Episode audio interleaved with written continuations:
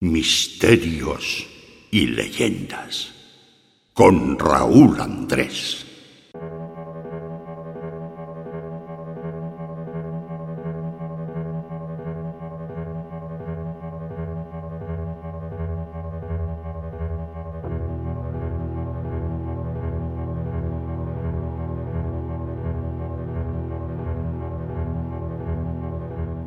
Joaquín Abenza, el homenajeado de esta noche, y que abrirá la temporada de la sección El protagonista de la hora bruja, con un caso inquietante ocurrido en la década de los años 70 del pasado siglo.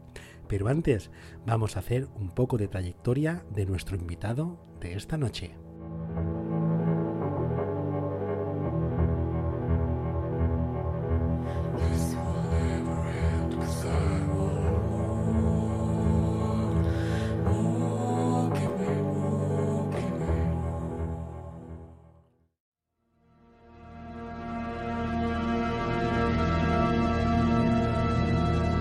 Hace 37 años, una película de vanguardia vaticinó cómo sería el futuro.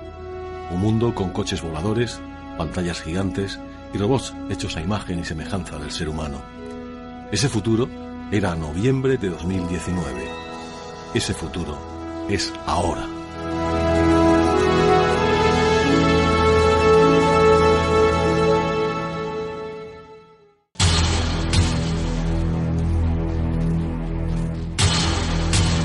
El último peldaño. Dirige y presenta Joaquín Abenza. Amigos oyentes, bienvenidos una semana más al último peldaño. Hoy tenemos un programa muy variado, lleno de contenidos, lleno de temas, todos ellos eh, distintos y absolutamente apasionantes.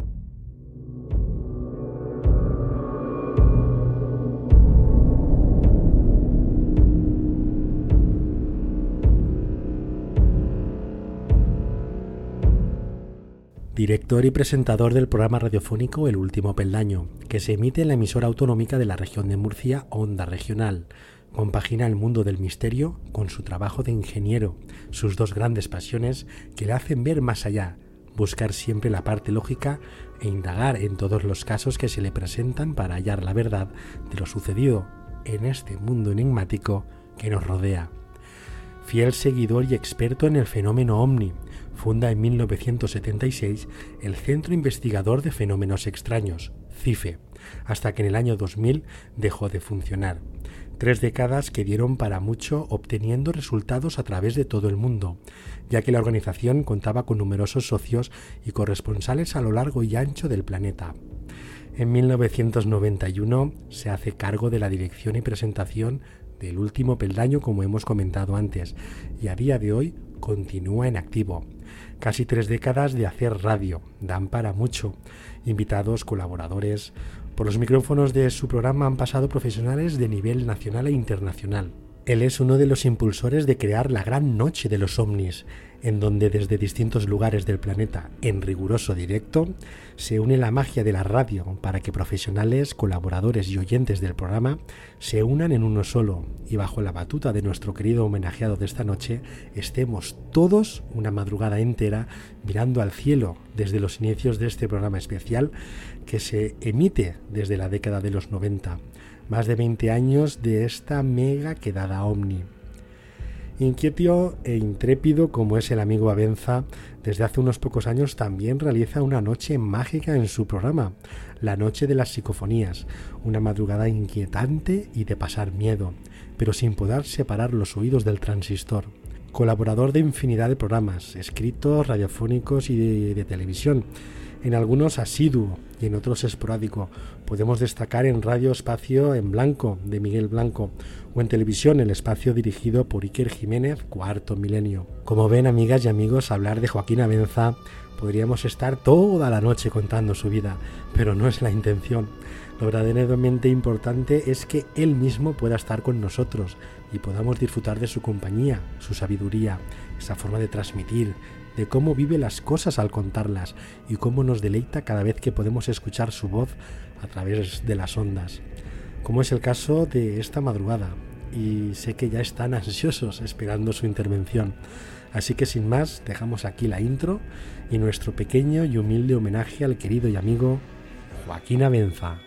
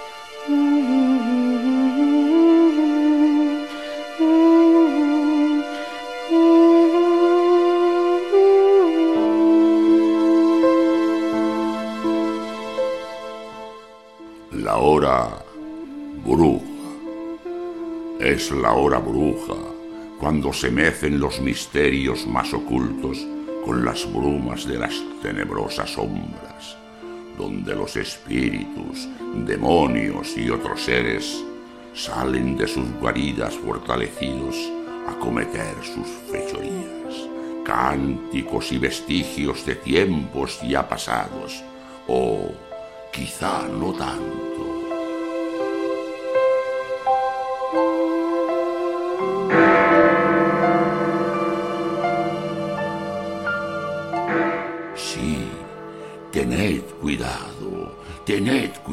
cuidado si camináis solos en la hora bruja.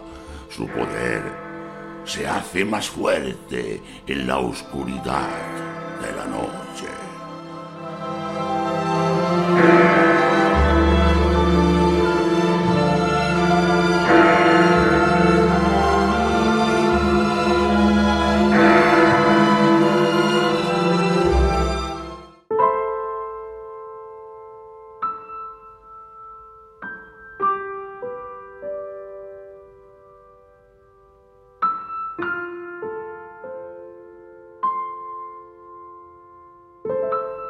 Y nos encontramos en la sección del protagonista de la hora bruja. Y esta noche, bueno, pues ya saben ustedes desde el principio del programa que lo hemos anunciado y hemos hecho un pequeño resumen de la trayectoria de nuestro protagonista de esta noche porque le rendimos homenaje. Eh, él es, como ya saben ustedes, el señor don Joaquín Abenza, director y presentador del programa El Último Peldaño en la Onda Regional de Murcia. Y esta noche, para arrancar la quinta temporada de Misterios y Leyendas, como no, lo tenemos con nosotros. Y primero que nada yo creo que deberíamos de saludarle. Así que muy buenas noches, don Joaquín. Buenas noches, don Raúl. Encantado de estar en esta, este comienzo de temporada de Misterios y Leyendas. Para mí es todo un honor. La verdad es que el honor es nuestro, ¿no? Y poder rendirte ese homenaje, ¿no? Que queríamos hacerte, como ya te comentamos, eh, bueno, por causas que, que, han sucedido, pero bueno, yo pienso que siempre es mejor eh, que el protagonista del homenaje, bueno, pues esté con nosotros y yo creo que es un punto a favor para, para nuestro programa y sobre todo, bueno, pues para ti que eres el homenajeado de esta, de esta madrugada. Y si quieres, mm, podríamos eh, comentar un poco eh, el tema que vamos a tratar esta noche, ¿no? Porque cuando terminamos la cuarta temporada lo dejamos en el candelero, ¿no? Dijimos que era un tema que, que sacaste a la luz, que comentaste cuando estuvimos hablando de esos casos ovnis que, bueno, tan frecuentemente nos tienes acostumbrados y que la verdad que nos apasionan tanto de la forma que lo cuentas y de la forma que no lo transmites. Y se quedó eh, ahí en el tintero que rescatamos esta noche, esta madrugada, para todos nuestros amigos oyentes. Pues me parece una muy buena idea eh, hablar de un caso que mm, para mí es eh, probablemente uno de los casos más eh, sólidos, también más emblemáticos de la casuística de la ufología, no solamente en España, yo diría que podría ser perfectamente europea y, por qué no mundial. Nunca, no, es habitual ¿no? encontrar dentro de un caso, pues primero componente militar, que es un, digamos, le da una pátina de credibilidad y de, y de interés especial a los casos, encima, eh, aparición de humanoide. Además, ametrallamiento de ese humanoide. Eh, todo lo que está alrededor de lo que es lo que sucede cuando en un cuartel pues se hace uso de, la fuerza, de las armas de fuego. Todo eso se da en esta, en este caso. Y para mí, mm, yo creo Raúl que es probablemente uno de los más importantes de, la media docena que podríamos decir de casos que son altamente importantes en la casuística. Pues yo creo que uno de ellos sería este, este caso ocurrido el 12 de noviembre de 1976 en la base de Talavera, en la Real, en la provincia de Badajoz. Bueno, pues la verdad es que es mm, muy importante, ¿no? Porque siempre cuando hablamos de, casos ovnis, bueno, pues el que, el que, de normal siempre destaca por excelencia es el caso Manises. Pero como pueden ver ustedes y pueden escuchar esta noche que va a contárnoslo nuestro amigo Joaquín, hay otros que tienen esa casuística, eh, bueno, pues eh, perpleja, ¿no? Porque también eh, hay que decir como bien ha comentado nuestro querido Joaquín, que aquí interviene incluso hasta el ejército. Así que si te parece, vamos a entrar ya en detalle, vamos a entrar ya en materia y nada. Eh, los micrófonos de Misterios y Leyendas son tuyos y nuestros oyentes están atentos escuchándote sin ninguna duda. Pues te lo agradezco mucho y por favor interrúmpeme cuando tú lo consideres necesario. Pues eh, si hay alguna cosa que mm, crees que hay que hacerle más, eh, hacer más incidencia o lo que sea, pues eh, me tienes completamente a tu disposición. Yo simplemente voy a hacer un pequeño resumen de lo que fue este caso, que como digo, mm, formaría parte de esos, esa media docena que yo de alguna manera pues clasificaría como casos eh, indispensables ¿no? en la casuística española. Bien, eh, como, como he dicho antes, esto ocurrió el 12 de noviembre de 1976 hay que hacer eh, mención, y lo haré a lo largo de, todo el relato, de una serie de elementos importantísimos, y para mí la fecha lo es. Lo es porque estamos en la década de los 70, en la, segunda mitad de la década de los 70, y es para mí también eh, uno, de los, uno de los momentos históricos más, eh, podríamos decir, más calientes que ha habido en la casuística, eh, podríamos decir, también mundial. Fíjate que estamos hablando de una época en la que empiezan a pasar pues, todos los casos importantes. Hablabas antes del caso Manises, también ocurre en esa década. casos que, por ejemplo, en el año 79 pues, tuvimos una serie de casos verdaderamente brutales, con avistamientos por todo el Mediterráneo. bueno, hay una, una playa de casos que se dan entre el año 75 y el, y el, y el final de esa década de los 70. Por lo tanto, estamos en un momento, mm, yo diría que muy, muy peculiar. Bueno, pues eh, esa, esa noche, porque eso fue de madrugada, concretamente a la 1 y 45 horas de la madrugada, dos soldados que se encontraban pues eh, en la base de Talavera, concretamente José María Trejo y Juan Carrizosa, pues eh, estaban haciendo guardia y eh, estaba en la zona que en la zona que está próxima a, a, la parte de los combustibles, de la zona de combustible, pues no, olvidemos que, es una base aérea, por tanto ahí hay aviones y hay una serie de depósitos de queroseno y combustible de aviación, que es uno de los eh, lugares más críticos que tiene una base aérea, lógicamente, porque si hay un ataque terrorista o de cualquier otra naturaleza que quiere hacerle daño a la base, pues eh, lo, más lógico es que se vaya para eh, un lugar donde hay una carga de combustible muy, elevada y que pueden, con una pequeña, eh, una pequeña acción, pueden conseguir un impacto terrible, ¿no? Por lo tanto, es una zona que está muy vigilada. Eh, los dos soldados que acabamos de, denunciar, eh, José María Trejo y Juan Garrizosa, estaban separados eh, aproximadamente unos 60 metros, cada uno estaba en una, garita y estaban de refuerzo porque es una, como digo, es una, es una base importante y, no solamente están los guardias normales, sino que en momentos determinados pues hay también una especie de vigilancia de refuerzo y esto es lo que estaban haciendo estos dos, estos dos soldados. Bueno, de repente empiezan a escuchar unos ruidos extraños que según ellos dicen se asemejaban a interferencias de radio. Em, esas interferencias de radio que, bueno, es lo que ellos dicen que se le padecía, porque en, realidad ellos no tenían ninguna radio puesta que, se, estuviese provocando una interferencia, sino que el ruido que, ellos escuchaban era parecido a eso que todos sabemos y tenemos en mente, que sería pues cuando eh, hay una emisora de radio que está, estamos escuchando y de golpe porrazo empieza a oírse mal porque entra otra emisora que interfiere la anterior. Bien, estas interferencias, entre comillas, paulatinamente se fueron transformando en un silbido, un silbido muy agudo que llegó incluso a dañar los oídos de los soldados. Esto duró aproximadamente unos cinco minutos y, ya te puedes imaginar, Raúl, pues eh, que ellos eh, ante esto empezaron a ponerse en guardia, porque la, cosa no da para menos. Claro, aparte de, ese sonido tan, tan agudo, eh, insoportable, ¿no? Tener que escucharlo en, los oídos, yo creo que también haría que, que los guardias, bueno, pues estuvieran más alerta, ¿no? Si cabe.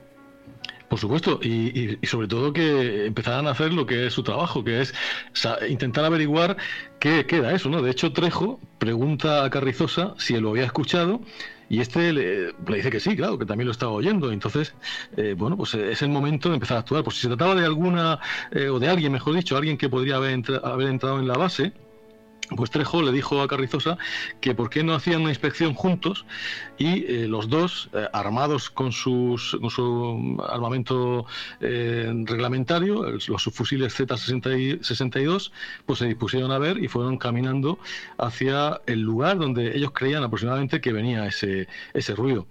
Después de cinco minutos de silencio, los sonidos regresaron. Y lo curioso es que regresaron durante otros cinco minutos aproximadamente. De nuevo, con esos eh, estridentes silbidos que mm, le provocaban pues, un dolor en, los tímpanos muy elevado.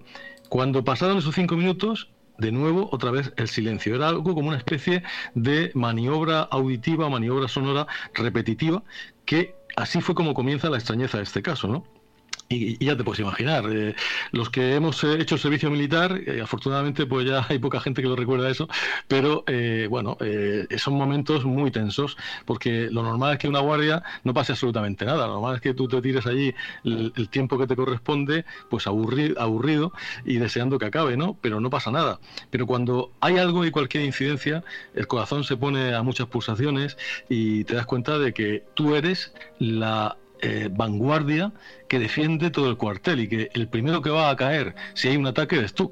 Por lo tanto, eh, te puedo decir que yo tuve una cosa, no, como esta, pero tuve una, amenaza cuando yo estaba haciendo el servicio militar, una amenaza de, ataque terrorista y te puedo decir que fueron los minutos más eh, tensos que he vivido jamás, porque no sabes lo que va a pasar, te encuentras con un arma, eh, alguien puede venir a por ti, tú eh, te, han, dado muy poca formación para hacer frente a eso, tú no eres un profesional, y yo imagino que lo que tuvo que estar pasando por la cabeza de estos dos eh, soldados en ese momento, pues me lo puedo, me lo puedo imaginar. Bueno, Ahora viene lo más, lo más complicado y lo más extraño, ¿no? Porque después de esos minutos en los que se sucede los sonidos, luego el silencio, luego otra vez los sonidos y, otra vez el silencio, entonces ellos ven un resplandor en el cielo sobre su vertical. Eh, las declaraciones que hicieron después la describían a esta luz como una bengala, pero que en 15 o 20 segundos desapareció.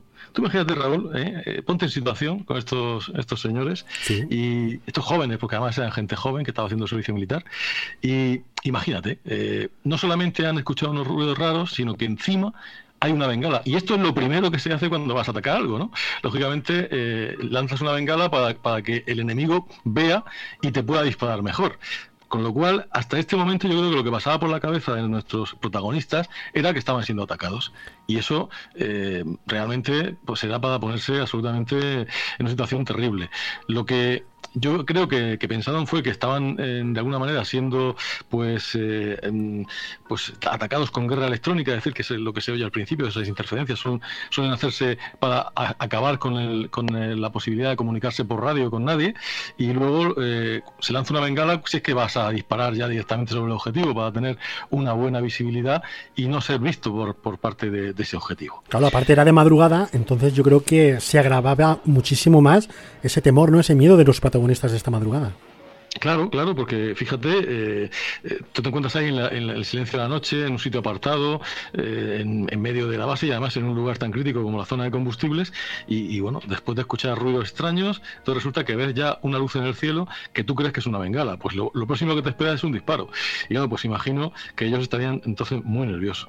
¿Qué hicieron? Pues, pues lo que tenían que hacer. Avisaron al cabo de guardia y, este les dijo que, bueno que se diesen rápidamente una vuelta por la zona para intentar eh, averiguar más cosas, ¿no? Porque como ya había desaparecido la luz de la bengala y no había pasado nada, pues ¿qué es lo que iba a pasar después? Yo me imagino que el cabo eh, eh, empezaría lógicamente a transmitir esa información al oficial de guardia y que se pondrían todos en aviso en la base. Bueno, resulta que el cabo mm, va, hacia ellos también y llega allí y se van a la zona de almacenamiento de combustible caminando muy pegado a la tapia, a la tapia que da a, la, a la, carretera nacional que, pasa cerca de la, base, que luego comentaremos una cosa muy importante y si se me olvida, recuérdamelo, porque hay un hecho que no tiene nada que ver con, bueno, entre comillas, no tiene nada que ver con este incidente que es anterior, pero que para mí tiene muchísima importancia, algo que ocurrió antes, muy cerca de ahí, pero por la parte de fuera, es decir, donde, por la carretera. ¿no? en la parte civil. Sí, sí, la parte civil y muy interesante además.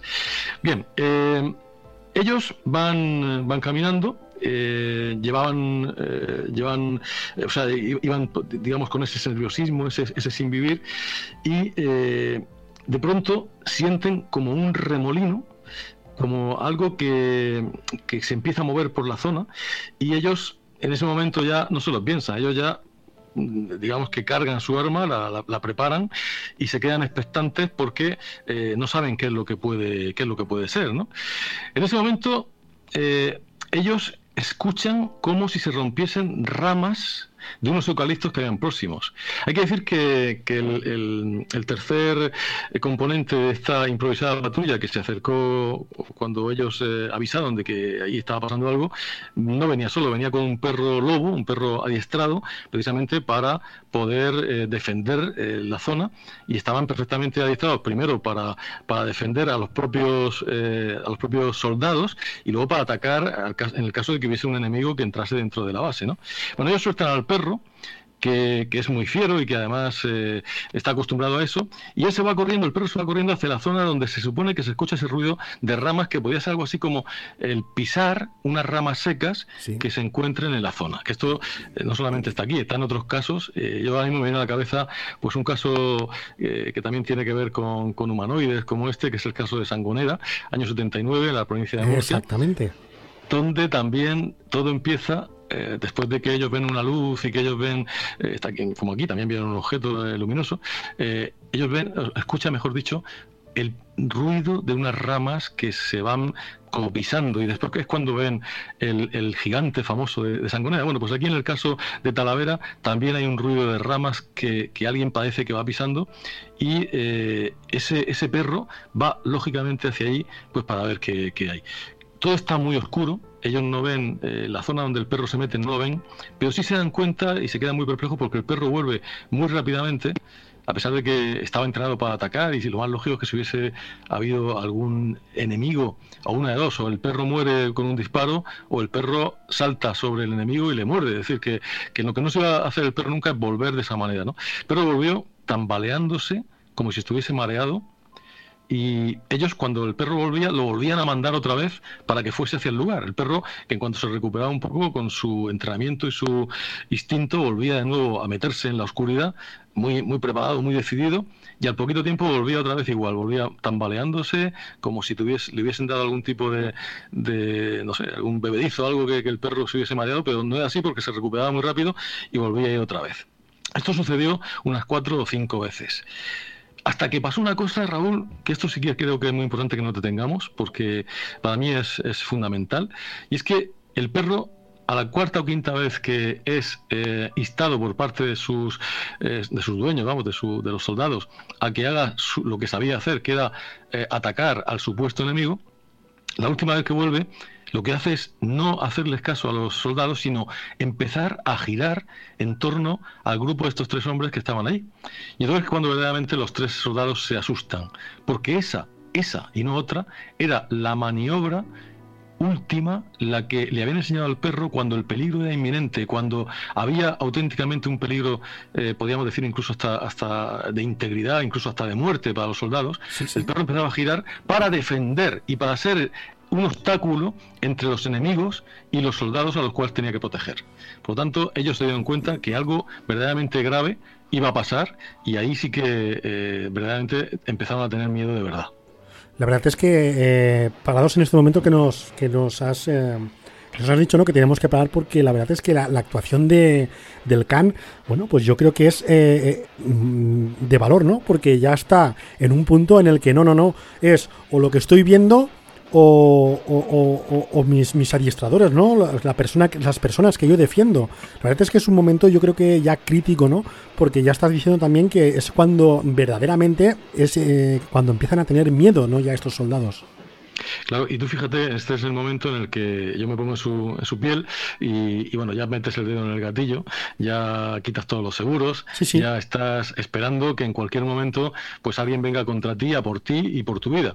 Y en ese momento ya, mm, independientemente de que estés haciendo un trabajo eh, militar, como era el caso, lo que primero quieres salvaguardar es tu propia existencia. Y en ese momento pues mm, puede pasar de todo. Bueno, pues ¿qué hicieron los soldados en ese, en ese preciso instante? Pues empezaron a gritar alto varias veces, quien va, eh, en fin, lo típico de estos momentos, para intentar identificar el origen que provocaba pues el miedo del perro y, esa reacción que el animal tuvo para defender precisamente a los, a los soldados. Bueno, José María, que es quizá el protagonista más eh, intenso de esta historia, José María Trejo, pues en ese momento él dice, lo dijo después, que él presintió algo. Fue una sensación de que alguien había detrás no lo había visto, pero él, como si le hubieran dicho mentalmente, aquí estoy, o, mira para atrás, o date la vuelta. Y en ese momento, él vio mm, casi casi de forma eh, subliminal por la por lo que se debe decir por el rabillo del ojo no como se dice de forma coloquial vio una luz verdosa entonces sí que se puso a temblar se giró y fue cuando se encontró con un ser verde altísimo a unos aproximadamente 15 metros sobre la tapia del, cuartel, sobre la valla del cuartel, que mm, digamos, digamos, mm, impedía el paso por la parte que luego en la parte de atrás, pues lógicamente estaría la carretera. Eso es el momento probablemente más crítico en cuanto a visualización, porque hasta ese momento lo único que han visto es una luz en el cielo. Pero ahora ven un ser verde, alto, que está ahí muy cerca de ellos, a unos, a unos 15 metros nada más. La figura, curiosamente, no parecía sólida, sino que parecía formada por pequeños puntos, como si fuesen, eh, pues imagínate, pequeñas luminiscencias de fósforo de un color verdoso, y que eh, todo eso formaba la figura de un, de un humanoide, de un humanoide gigantesco, con una cabeza que parecía tener un casco, unos brazos muy largos y un cuerpo muy grueso. Eh, parece ser que no acababan de ver muy claramente o no, se dieron cuenta o no lo pueden decir con seguridad cómo eran las piernas, o sea, cómo acababan aquellas piernas porque no veían el final. Y tampoco eh, han sido capaces de describir muy bien las manos de este objeto, de, de este ser. Eh, parece ser que las tenía como en, abiertas en cruz, pero eh, no veían muy bien o no, o no se fijaron, yo creo más bien que no se fijaron, en cómo terminaba, si en guantes, si en una mano desnuda, si en algún tipo de garra. Eso no lo pudieron precisar, pero sí tienen muy claro que era un ser alto, muy grande, de color verdoso, fosforescente, luminiscente, que se veía perfectamente como proyectado en esa eh, tapia, en esa, en esa valla. Trejo se quedó paralizado. Eh, lógicamente en ese momento lo que te, lo que lo que pide el cuerpo y lo que y lo que reacciona uno aunque sea algo irracional es disparar contra algo que tú crees que te puede hacer daño a ti. Y Exactamente. antes de que, antes de que te vaya a, agredir pues tú te defiendes. Sime cuando no es una persona lo que estás viendo ahí es decir no, no te cabe miedo a, a matar a un inocente ni mucho menos sino que lo que ves ahí es un ser que no tiene muchísima explicación. Y bueno a lo mejor algunas personas más frías, eh, con más entrenamiento, más preparadas para todo esto, no lo sé. A lo mejor hubieran esperado más y hubiesen aguantado sin hacer eso, pero a estos soldados pues se les, acababa el tiempo ya de, la calma y lo que eh, tenían que claro que iban a disparar. Pero Trejo, que lo tenía claro, se quedó tan paralizado que, mm, que no, fue, no fue capaz, se agarrotó, se sintió débil y se cayó al suelo. Incluso él mm, dice y recuerda perfectamente que perdió la visión. O sea, se quedó anulado y completamente eh, desparramado en, el, suelo al pie de donde estaba. Carrizosa y el otro, el otro em, soldado, que se llamaba Hidalgo, estos sí que empezaron a disparar. Hicieron entre 40 y 50 disparos cada, cada uno de ellos, es decir, el cargador completo, contra la figura. Dicen que cuando les disparaban, el ser se hizo como más luminoso. Parece como que cuando le llegaban las balas, eh, aquel ser tomaba más energía, se, encendía más, ¿no? Y a los pocos, eh, no sé si décimas o, algo más, pero muy rápidamente, el ser eh, desapareció como cuando se. las personas que sean más, más mayores sabrán perfectamente lo que estoy diciendo y los que no, pues se lo digo ahora. Antiguamente los televisores de blanco y negro, que llevaban tubos de rayos catódicos, pues cuando los apagábamos, pues se quedaba un puntito en el centro. Sí, lo recuerdo. ¿Verdad? yo lo recuerdo, sí. Sí, es que yo cuando mi padre compró el primer televisor y todo aquello, pues siempre era curioso que al, darle al botón de apagado, pues la imagen se, se, movía muy rápidamente, se concentraba todo en el centro de la pantalla y quedaba un puntito que tardaba pues unos pocos, eh, a lo mejor medio segundo o un poco más, en desaparecer. Depende la calidad del aparato, a veces se lleva más tiempo, ¿no? Bueno, pues ellos mm, describen algo parecido y no es la primera vez que un, eh, que un testigo de ovnis em, habla de esta forma de desaparecer, o bien un humanoide o bien un objeto. Tenemos un caso también en el año 79 que un testigo que fue paralizado, también como, como le ocurrió a Trejo, por un objeto cuando se fue, perdón, Dice que el objeto desapareció de esa manera, se hizo muy pequeño de golpe y se quedó como un punto. Y siempre recuerda el símil del antiguo aparato de televisión. Bueno, pues esto ocurrió exactamente igual. Eh, es curioso, es curioso, fíjate, yo es que esto siempre lo he imaginado cuando la primera vez que escuché el relato de, los testigos, antes lo había leído, pero no había tanto detalle como cuando escuché el relato de, sobre todo de, Trejo, ¿no? que ha sido el que más ha hablado en público sobre el tema. Y bueno, yo voy construyendo esa imagen que imagino los oyentes, hombre, evidentemente eh, Trejo lo, cuenta mucho mejor que yo, más que nada, porque cuando te pasa una cosa, lo, narras de tal manera que, calas en el, en, el, en el oyente, ¿no? Exactamente. está, pasando un sentimiento, no una descripción. Lo estás recordando. claro, yo por mucho que intente pues eh, dar esa sensación, como no lo he vivido directamente, pues no puedo hacerlo, pero eh, Trejo, que lo vivió directamente, él cuando lo, cuenta, el, quizá en el tono de la voz, quizá incluso en la modulación de su, de su diálogo, él te va dando una serie de información que es imposible que un narrador que lo esté contando de segundas o de terceras te lo pueda dar. Pero si hacemos un esfuerzo por reconstruir todo esto en nuestra mente, ahora mismo hay que imaginarse un hombre en el suelo, dos eh, otros dos hombres que han agotado sus cargadores, eh, las balas han pasado por encima del cuerpo de, José María Trejo, que estaba tirado en el suelo, y han ido a parar todas porque mm, dispararon todos contra la figura, contra la valla, contra la tapia del cuartel, y esa figura, conforme ha ido recibiendo esas, esas ráfagas, se iba encendiendo más, hasta que al final, cuando han dejado de disparar, se ha ha hecho una especie de concentración y se ha quedado como un puntito verde y ha desaparecido del todo. Yo, eh, me pasa esto a mí y te aseguro que, bueno, no sé, eh, y mira que me gustan estas cosas, pero probablemente hubiera necesitado psicólogo o psiquiatra si es que soy capaz de, pasar, ¿no? Porque, es algo que no se puede asimilar. Claro, claro, y, el pánico que tuvieron que vivir estas, estas tres personas, imagínate. Y los dos compañeros cuando vieron a, José María en el suelo, tampoco sabían si es que estaba muerto, o el ser incluso le podía haber hecho algo, o alguna bala perdida le podía haber dado, ¿no? Eso es algo que, nunca lo, supieron hasta que lógicamente lo pasó todo y, ya pues lo, levantaron y lógicamente pues se dieron cuenta de que no de que no estaba no estaba herido. Bueno pues siguiendo con el relato que nos cuenta Trejo al rato, eh, digamos, eh, digamos que volvió otra vez el sonido, es decir, en cuanto esto, mm, cuando desapareció el ser, volvió otra vez el sonido que se había escuchado unos, unos momentos antes y que duró alrededor de, unos 10 a 15 segundos. Es decir, que todo parece que empieza y acaba con ese ruido que primero son como unas interferencias radiofónicas y luego se convierte en un silbido eso está presente y eso eh, para mí es muy importante y muy significativo y probablemente tenga la clave del fenómeno, eh, podemos decir, visual que los, eh, los soldados mm, tuvieron que sufrir. Bien, al día siguiente, pues claro, imagínate esto cuando ocurrió, pues se armó la zapatista, enseguida apareció por allí pues todo el despliegue de, de todas las fuerzas, los oficiales y demás. Bueno, pues al día siguiente y con la luz del día, 50 soldados rastrearon la zona para buscar eh, los efectos, es decir, los, proyectiles, las balas y los casquillos.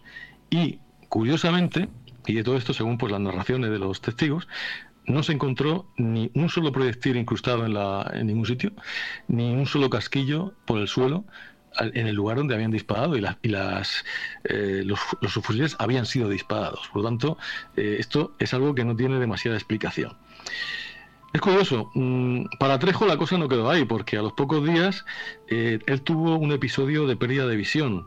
Al entrar al comedor, pues se quedó que, no veía, tuvo que empezar a pedir auxilio, lo trasladaron a la enfermería donde estuvo un día y cuatro o cinco días después lo tuvieron que llevar al hospital de Badajoz, donde estuvo una semana porque eh, conseguía, seguía el hombre perdón, con eh, esos problemas. Eh, a los dos días de salir del hospital tuvo otra pérdida de visión, por lo que ya fue trasladado al Hospital del Aire de Madrid, donde estuvo un mes y donde le hicieron pues una serie de pruebas eh, y le comunicaron que lo que tenía era un desajuste nervioso. Eh, después de eso, al parecer, y por lo menos no tenemos noticia, no ha habido ningún problema con los testigos. Es decir, después de eso no ha habido ya más pérdidas de visión ni, ni más fenómenos de salud, pero sí que eh, durante esos eh, días posteriores sí que hubo varios episodios en los que este hombre, el que tuvo la, la caída y demás, pues se encontró bastante mal y, y bueno, tuvo, tuvo esa, esos problemas. Es curioso que todo esto, Raúl, pues no tenga constancia o no haya constancia en los documentos oficiales del gobierno eh, o del ejército del aire sobre ovnis. Sabes que se han desclasificado todos los expedientes, por lo menos eh, los que no comprometen la seguridad nacional, perdón.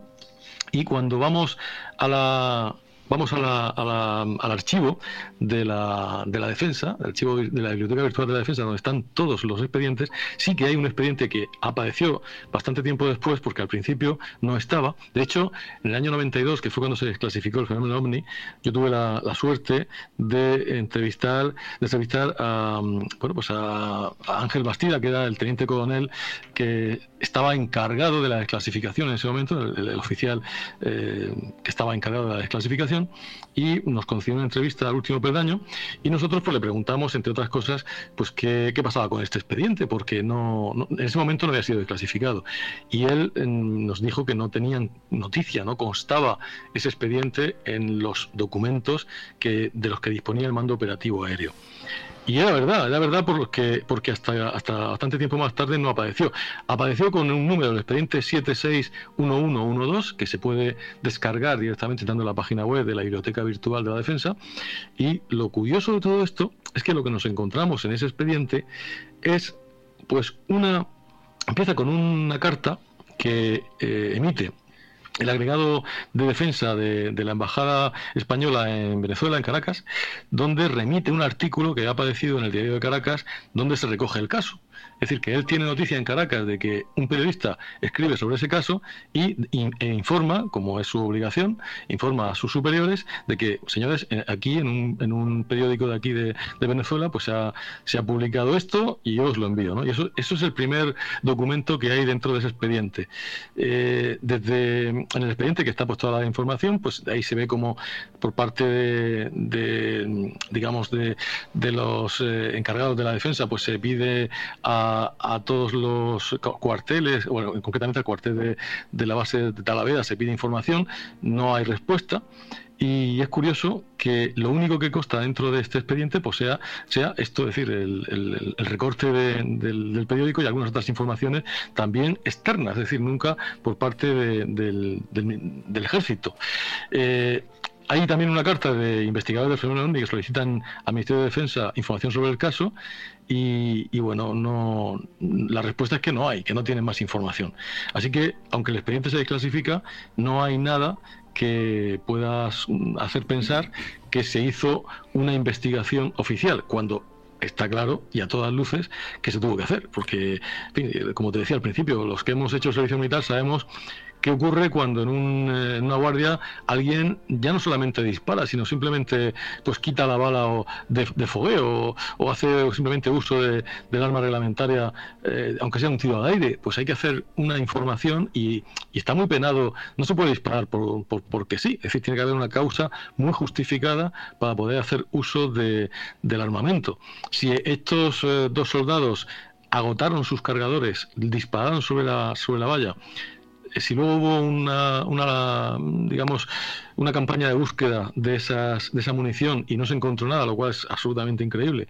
Si se hizo, si tuvo que ir al hospital este hombre por precisamente por las consecuencias eh, psicosociológicas o psicosomáticas, mejor dicho, perdón, pues todo eso tenía que haber eh, haber quedado, haberse quedado reflejado. Debe haber de constancia en algún lugar. Claro, y, y, no hay nada, Raúl, no hay nada, por lo menos, eh, yo es que invito a los oyentes a que si tienen un rato entren en esa en esa página web, en la Biblioteca Virtual de la Defensa, y ahí podrán ver, eh, evidentemente es muy fácil, Biblioteca Virtual de Defensa, todo seguido, punto .es, y ahí buscan ustedes el expediente número 761112, que es Avistamiento de fenómenos extraños la base de Talavera, Badajoz, 12 eh, de noviembre de 1976. Y ahí está todo lo que hay. Pues lo que hay es esto que les estoy contando, es decir, una carta del agregado eh, de defensa, agregado militar de la Embajada de Caracas y, poco más. Y luego, pues las, una serie de cartas, tanto de investigadores como del mando operativo aéreo, pidiendo información y luego contestando pues que no hay nada. Es decir, que, que en principio este caso se ha desclasificado porque no existe teóricamente para eh, el, ejército. Es decir, no, nunca sucedió. Cuando tenemos, pues bueno, el, testimonio que lo ha, lo ha hecho por activa y por pasiva, y cualquiera lo puede encontrar en muchos programas de radio, y incluso en, YouTube eh, hay imágenes, eh, puede encontrar pues este, este señor, José María Trejo, contando su historia. Y bueno, Iker Jiménez también hizo, lo estuvo entrevistando, hizo aquel famoso libro, La Noche en el Miedo, que, donde recoge toda esta información. Y bueno, pues sí que existen estos testimonios, pero oficialmente no hay nada.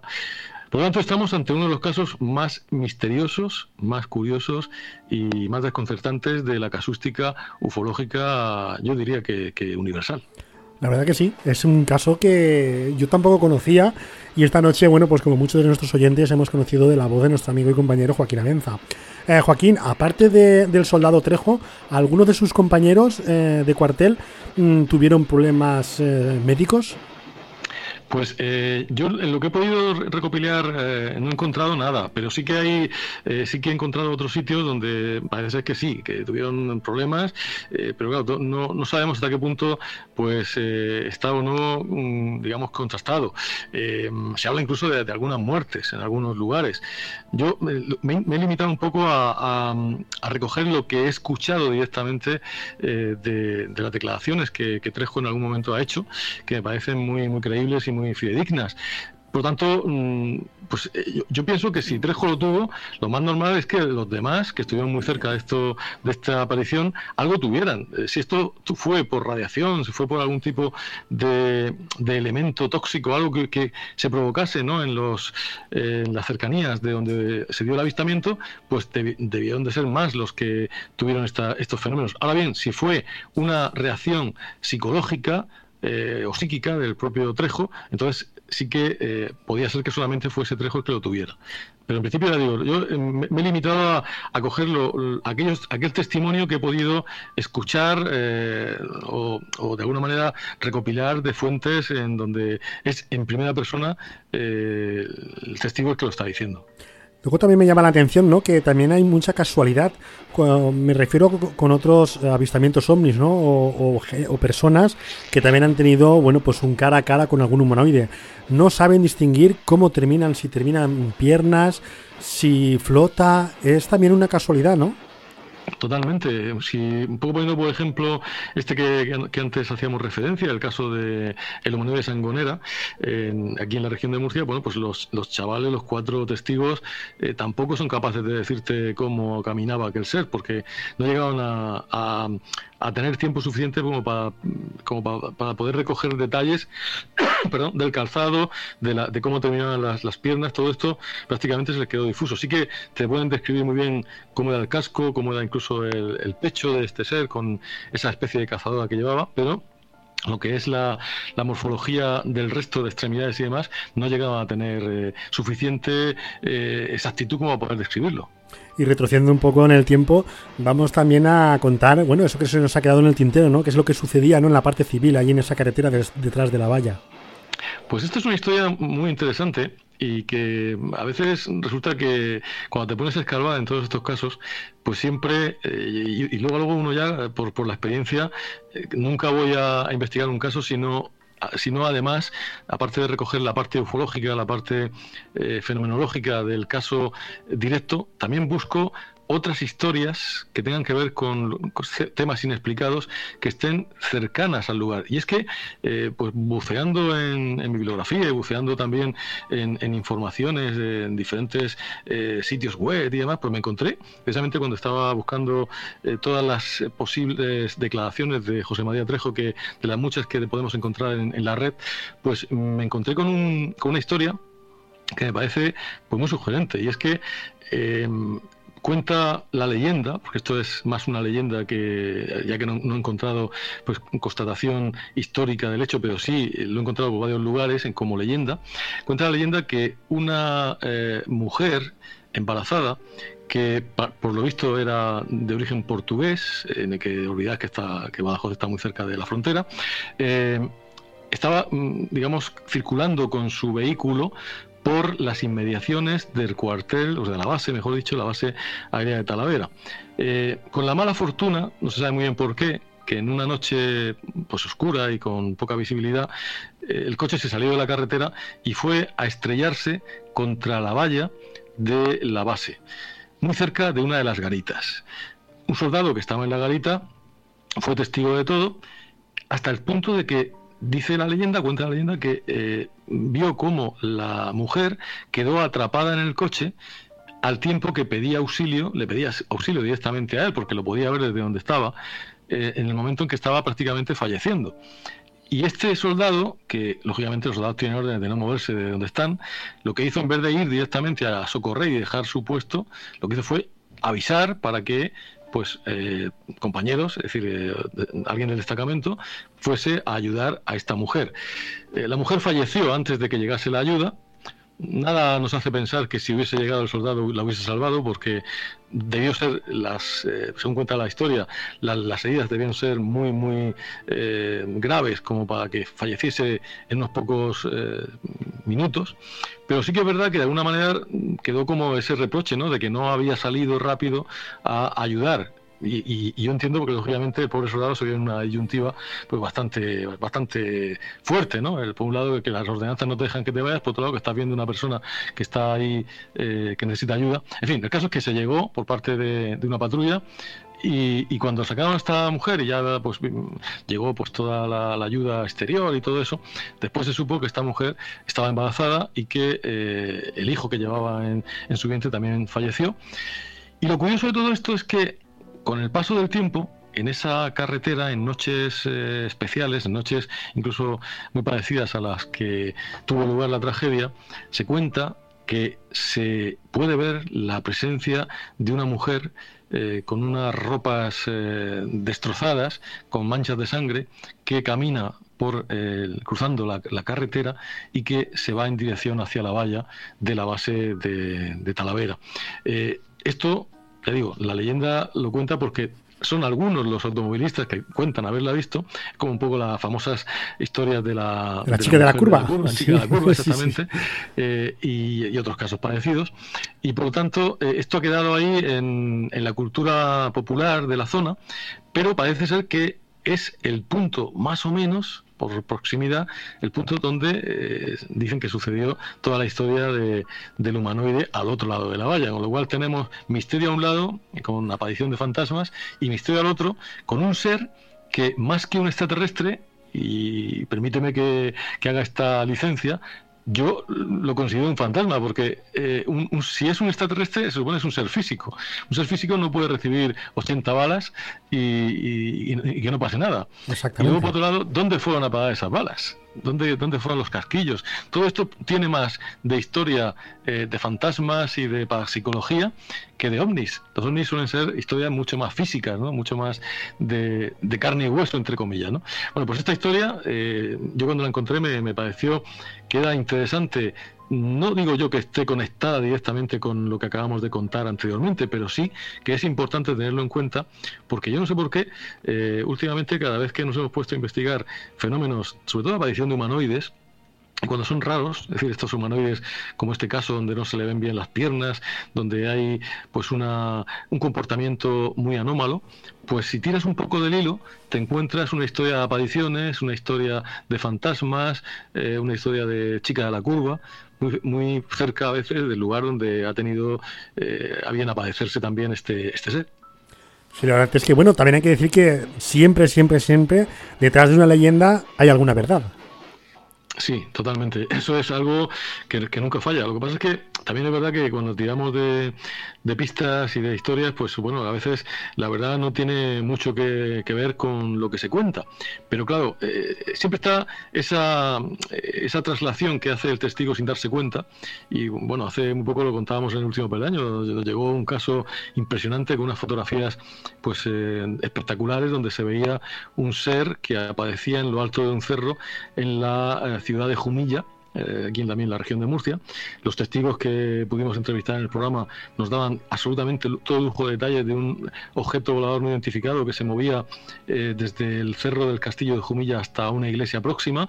Ese, eh, objeto no identificado fue descrito con, con todo detalle por parte de los testigos. Luego, conforme iba amaneciendo, porque esto ocurrió a las 7 de la madrugada del día 1 de octubre, pues es, el, el objeto fue como desapareciendo y en su lugar, en la zona alta del cerro, empezaron a ver un ser eh, que según ellos era pues, prácticamente un gigante que se movía por lo alto del cerro. Ese ser estuvo durante una hora caminando por la cima del monte y al cabo de esa hora dicen que se fue como cuando una persona se, se sube unas escaleras mecánicas que bajan y desaparece por detrás de la montaña.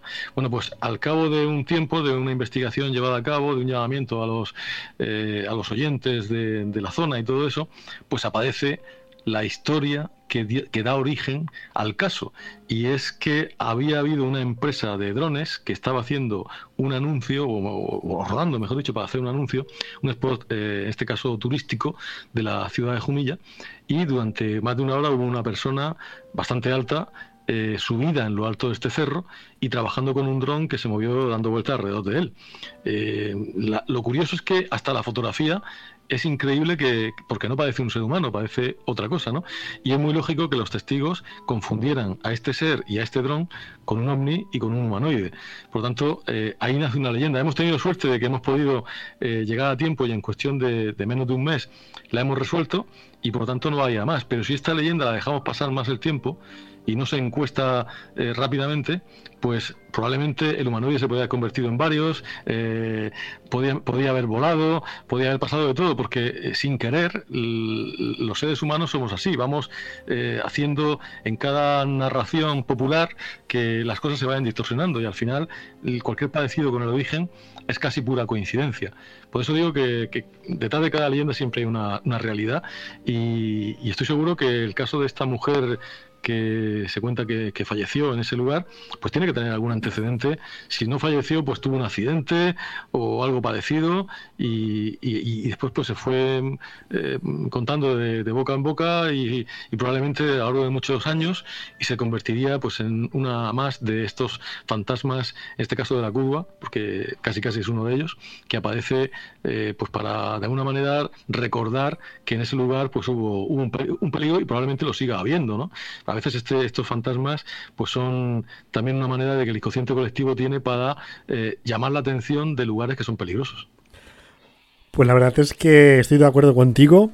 Es una noche que hemos recordado unos casos, yo creo que muy importantes, como por ejemplo el de Talavera de la Real, que es un caso que ha estado ahí como aparcado, ¿no? Como dentro de un cajón, en un archivo, y que no se tenía constancia hasta que, bueno, una, una persona desde Venezuela mm, se hace eco y directamente, bueno, pues ya se pone la maquinaria en marcha para poder sacar a luz un caso que yo creo que es uno de los más impactantes también de, de la geografía española, ¿no? Dentro de los casos OVNI.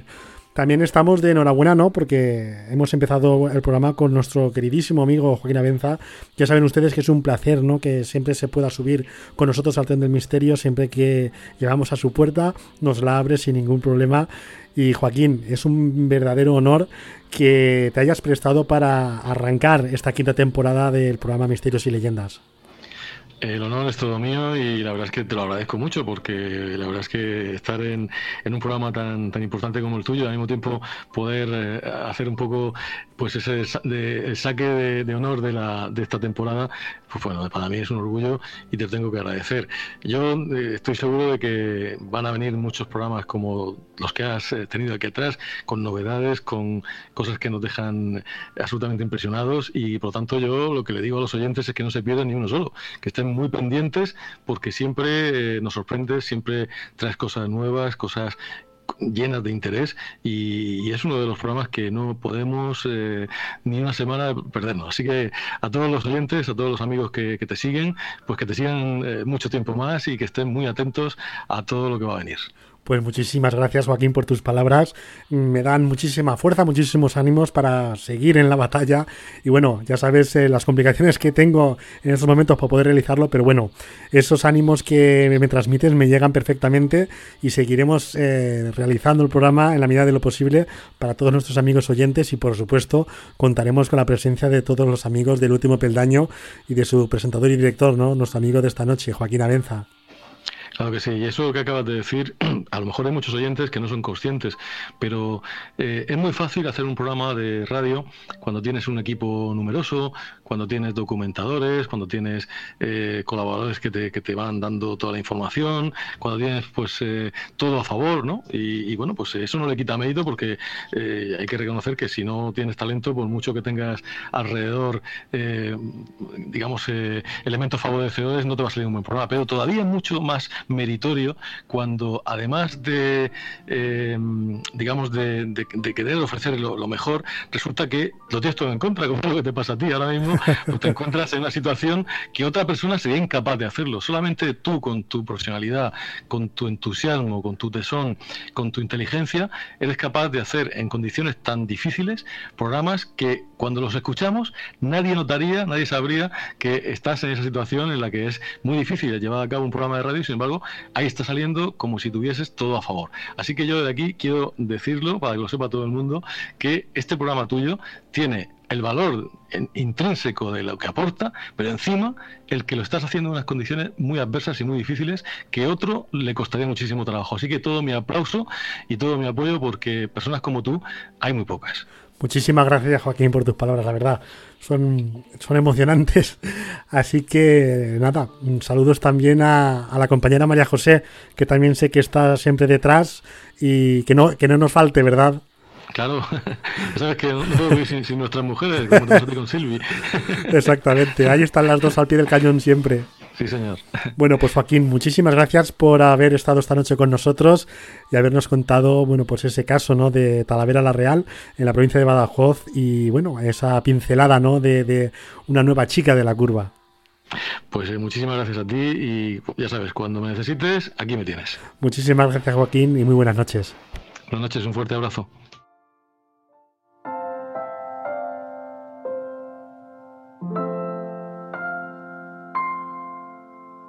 Escuchas la hora bruja.